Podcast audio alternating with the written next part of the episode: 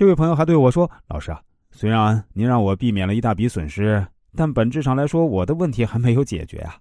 我以前都是做自由职业的，每年靠稿费养活自己，我从来没有在工厂上过一天班，也没有开过店之类的。上次找您用易经算的时候呢，您说我可以活到九十多岁，那我岂不是还要在这个世界上活五十多年？可是我总得有个谋生的方式啊！哎呀，也怪我呀，当初没有听您的建议去开个公众号。”现在去做的话呢，说实话也晚了，已经过了红利期了。我对这位朋友说，长期看的话，您还是不能焦虑，一定要多培养自己的综合能力。另外，也一定要充分利用好自己手中的人脉关系。如果短期看的话呢，我倒是可以给你一个小建议，因为您写的文章我以前也看过，我认为文笔还是非常优美的。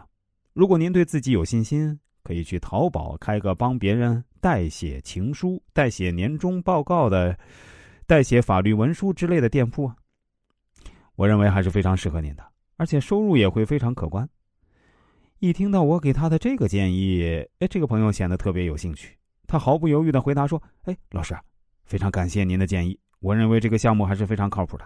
说实话，我在读中学、大学的时候呢，班上经常有很多男生追求女孩子，但自己文笔不好。”还真找我来帮他们代写情书，哎，这个还真不是我吹牛啊！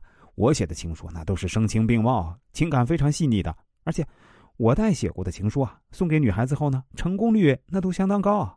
还包括我自己老婆当年啊，之所以被我轻松追到手，其实说白了也是因为我的情书写得好。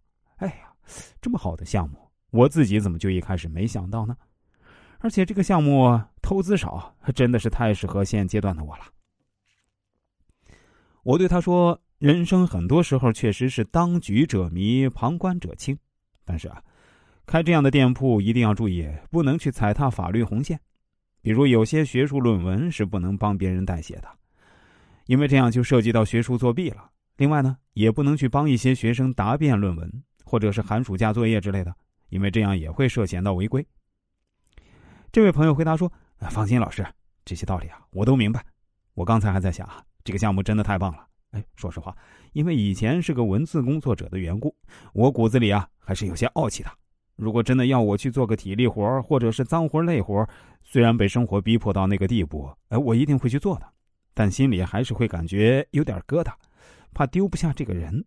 但是如果让我继续从事自己喜欢和擅长的文字工作，我还是非常乐意的。另外，我还可以再去开个公众号，还有头条号之类的。那包括抖音、快手呢，也会尽量做起来。到现在啊，过去好几个月了。